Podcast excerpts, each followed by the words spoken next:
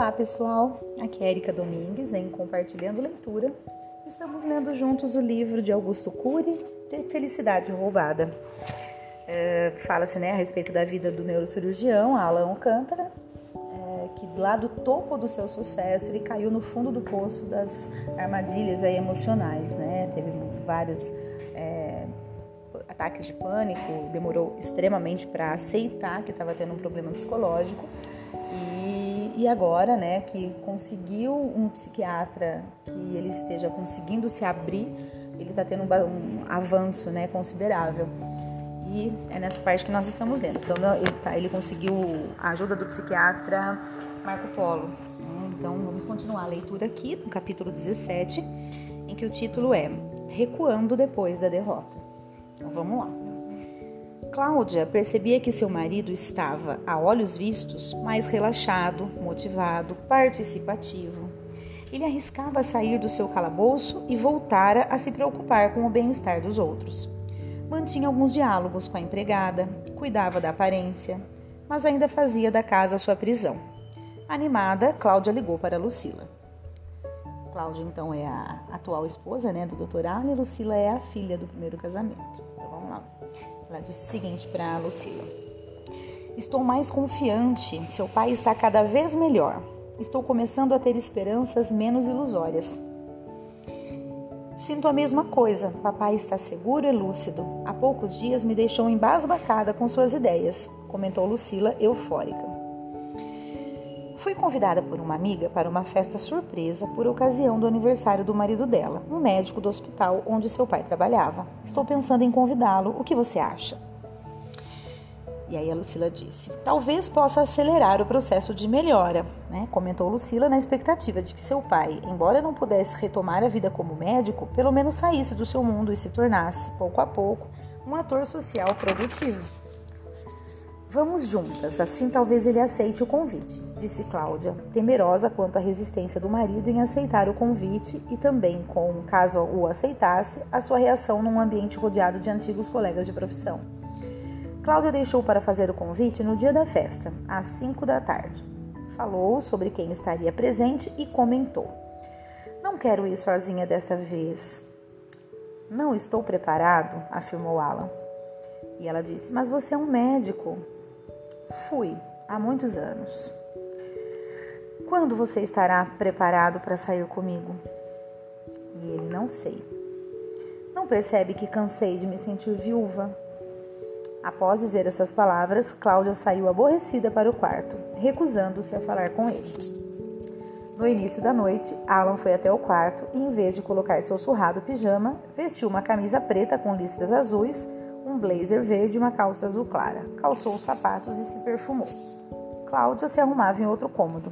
Mais uma vez, sairia sozinha sem o marido. Quando ela entrou no aposento em que ela estava, levou um susto. Por que essa roupa colorida? Aonde você vai? Na festa para a qual você me convidou. Feliz da vida, ela disse. Que bom! Mas não é um carnaval. Essa calça não combina com essa camisa que não combina com o blazer. E rapidamente o alinhou. Lucila irá conosco. Dr. Alan se animou um pouco. A filha era um pilar a mais para apoiar sua personalidade insegura em ambientes sociais. Chegando ao local, no entanto, fechou-se dentro de si. Havia muito mais gente do que Cláudia lhe contara. Todos os que o conheciam ficaram surpresos com a sua presença. Teria que responder a muitas perguntas. Como está, doutora Alan? indagou um colega neuro neurologista clínico. Caminhando, ele disse. De repente, alguém bateu às suas costas. Alan se virou e recebeu um abraço afetuoso. Meu querido amigo, que bom ver que você está cada vez melhor. Era o amigo Paulo de Tarso. Alan não lhe deu resposta, apenas fez sinal de agradecimento. Estava intimidado. Um jovem neurocirurgião que conhecia sua fama disse em tom alto: que prazer conhecer o mais brilhante cirurgião que o Hospital Santa Cruz já teve. Mas o jovem médico logo ficou constrangido. Sentiu que uma pessoa próxima detestou ouvir aquele elogio dirigido ao Dr. Alan, o antigo desafeto, Dr. Ronald. Você está enganado, fui apenas útil enquanto tive saúde. Dr. Ronald se virou para ele e, sem cumprimentá-lo, o feriu. Saiu do casulo, doutor Alan? Alan olhou bem em seus olhos, respirou, respirou pausadamente e lhe disse: Saí. E você, feliz em seu reino? Muito feliz. Depois que o rei foi degolado, não me restou outra opção. Lucila, pegando no braço direito do pai, o tirou rapidamente daquele clima tenso. Infelizmente, instantes depois desse episódio, enquanto procurava um lugar para sentar, Dr. Alan foi acometido por um ataque de pânico e dos fortes. Teve vertigem, intensa taquicardia, sensação súbita de desmaio. Desequilibrou-se e bateu com as mãos nos braços do garçom, que acabou derrubando duas grandes bandejas. Todos os presentes voltaram seus olhos para eles.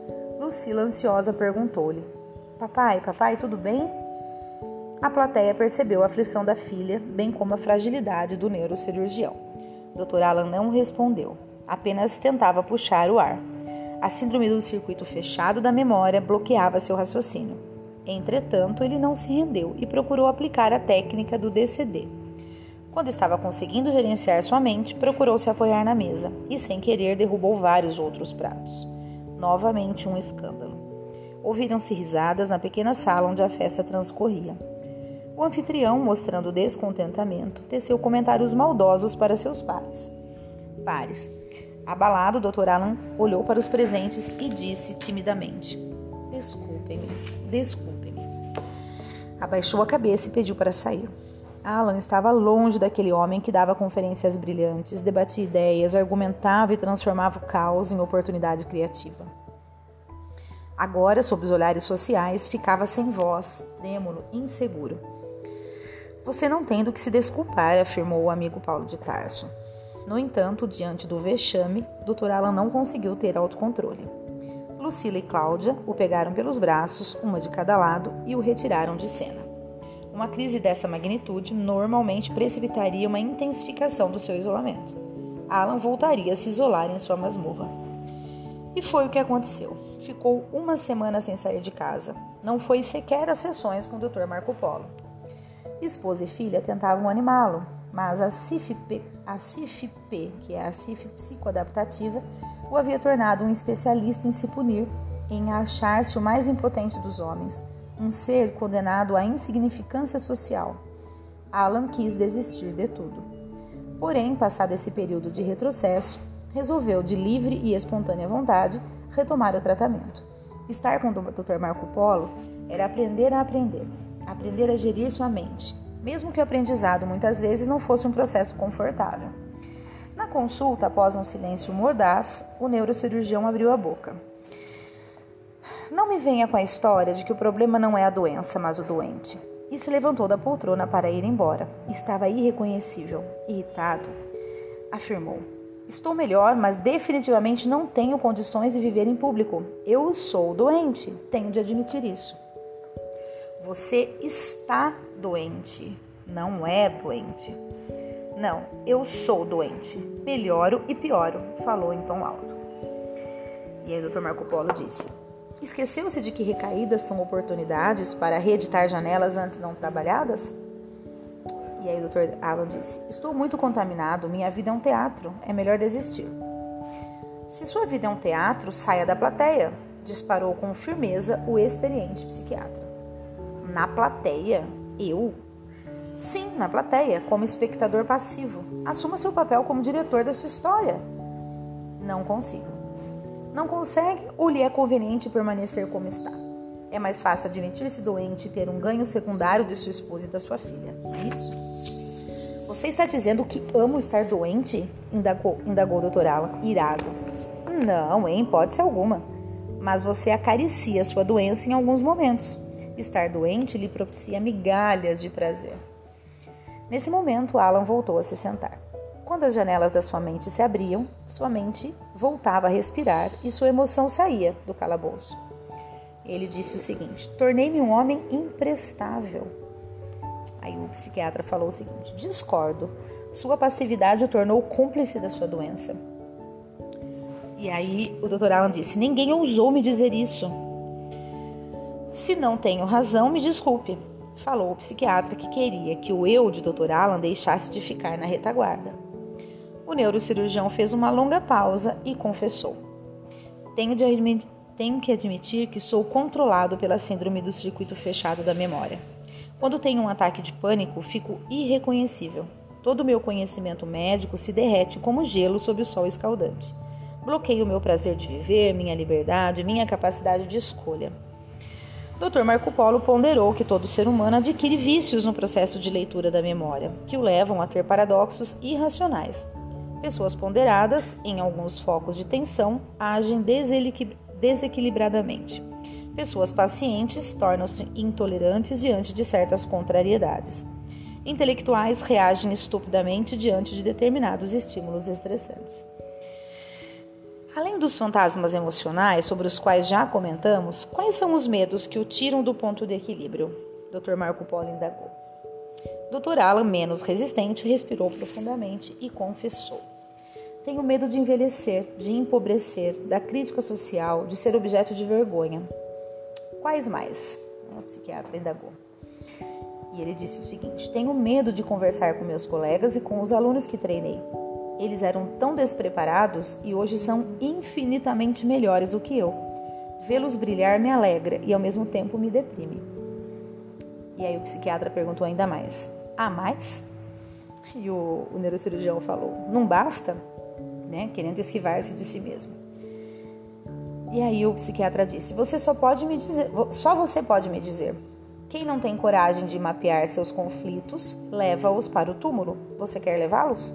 "Não." Doutor Ala fez uma pausa e confessou: "Tenho medo, muito medo do futuro, sobretudo de a minha mente se deteriorar, medo de ser internado num hospital psiquiátrico e de lá não mais sair."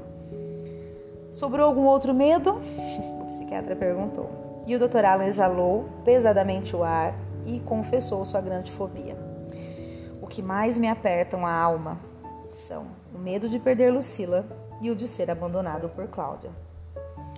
E aí o psiquiatra falou assim: Não se diminua nem se culpe por ser abarcado por esses medos. Só não tem medo quem está morto. Mas você deve saber que os medos são arquivados sem a permissão do nosso eu. Como assim? Ele falou. E o psiquiatra explicou. Na memória de um computador, o registro passa, em muitos casos, pelo comando do eu. Em nossa memória, o arquivamento é produzido em milésimos de segundo por um fenômeno inconsciente que jamais pede autorização do eu, que é o registro automático da memória, o RAM. E tudo que tem maior carga emocional, como medo, rejeição, asco, ódio, exclusão, é registrado privilegiadamente. Diante disso, o inteligente neurocirurgião indagou a psicoterapeuta. Quer dizer que todas as vezes em que evitei registrar minhas crises, eu só reforcei o registro das janelas traumáticas? Infelizmente, sim. Todas as vezes em que excluí meus desafetos, eles foram arquivados solenemente em meu cérebro? Exatamente. Então, foi um estúpido? Todos nós o somos, com maior frequência do que imaginamos, né? O psiquiatra disse. E o doutor Alan falou. E por que não aprendemos isso em nossos cursos universitários? Embora haja exceções, as universidades formam técnicos, avaliou categoricamente o Dr. Marco Polo. O tempo de mais uma sessão chegou ao fim. Dr. Allen estava perturbado com tudo o que ouvira. Jamais imaginara que, ao odiar e rejeitar seu pânico, acelerava seu transtorno mental. Dois dias depois, ocorreria a esperada formatura de Lucila. A filha não tinha nenhuma esperança de que seu pai estivesse presente, ainda mais depois dos últimos acontecimentos. Cláudia comentou com Alan sobre o evento, mas ele permaneceu inerte. Apenas enviou uma mensagem carinhosa para a filha, parabenizando-a. Cláudia foi prestigiar Lucila, como sempre, sozinha. Os diplomas já haviam sido entregues, era hora do baile. Os casais se posicionaram um a um no centro do salão. Então, de lado de, do lado de fora, um homem desesperado desceu de um táxi, passou apressadamente pelo pátio e entrou no imenso salão. Aflito pediu passagem no meio da multidão. Parecia querer enfrentar no peito a barreira humana. Enquanto isso, Lucila adentrava a pista com um tio. De repente, sentiu um toque em seu ombro. Era seu pai, que trajava um belo smoking, preto, gravata listrada e camisa de algodão branca. Desta vez estava razoavelmente bem vestido. A jovem ficou abismada. Permite-me, disse seu pai, convidando-a para dançar. Papai, não é possível, você veio! Ele a conduziu até o centro do anfiteatro. Chegando lá, disse-lhe: Segure-se, princesa. Ela queria lhe dar um abraço e beijá-lo, mas ele tentou acalmá-la. Você vai borrar sua maquiagem? E ela disse: Não me importo. Então ela o beijou e o abraçou prolongadamente enquanto todos dançavam. Muitos presentes ficaram comovidos. Cláudia enxugou os olhos com um lenço branco diante da cena. Depois do abraço, Lucila disse ao pai: Deixe-me ensiná-lo a dançar. Mas, surpreendentemente, ele segurou uma de suas mãos e posicionou a outra no ombro dele. Antes de ter sido um brilhante cirurgião, fora um frequentador de pistas de dança. Nem sua esposa conhecia esse seu lado. Lucila não conseguia se conter de tanta alegria. Foi o melhor presente que jamais recebera. Ao término da dança, Alan disse à sua adorável filha: Obrigado por existir. E ela disse: Obrigada por me colocar em lugar de destaque em sua vida. Ela falou comovida. Ele pegou as duas mãos da filha e, antes de partir, falou-lhe ao coração, produzindo uma daquelas frases inesquecíveis.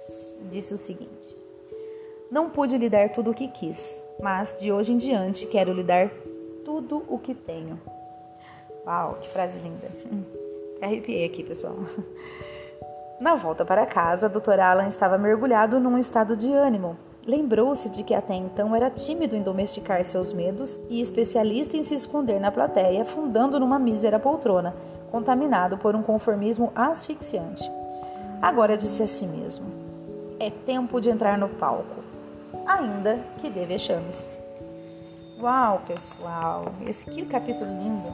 Recuando depois da derrota. Maravilhoso! Maravilhoso! Que a gente possa realmente é, ter muitas grandiosas reflexões a partir do que nós lemos, né? Trazer para a nossa realidade. E é isso, a leitura faz com que a gente realmente se encontre. Olha, eu tô falando com vocês, estou arrepiada. É, que a gente se encontre, né, em alguma coisa, alguma palavra, uma frase, não precisa ser o livro todo, mas sempre alguma coisa nos faz, né, nos chama atenção a refletir. E isso que é o mais importante. Então, desejo de todo o coração que vocês realmente reflitam sobre isso tudo. Um grande abraço e até o próximo áudio.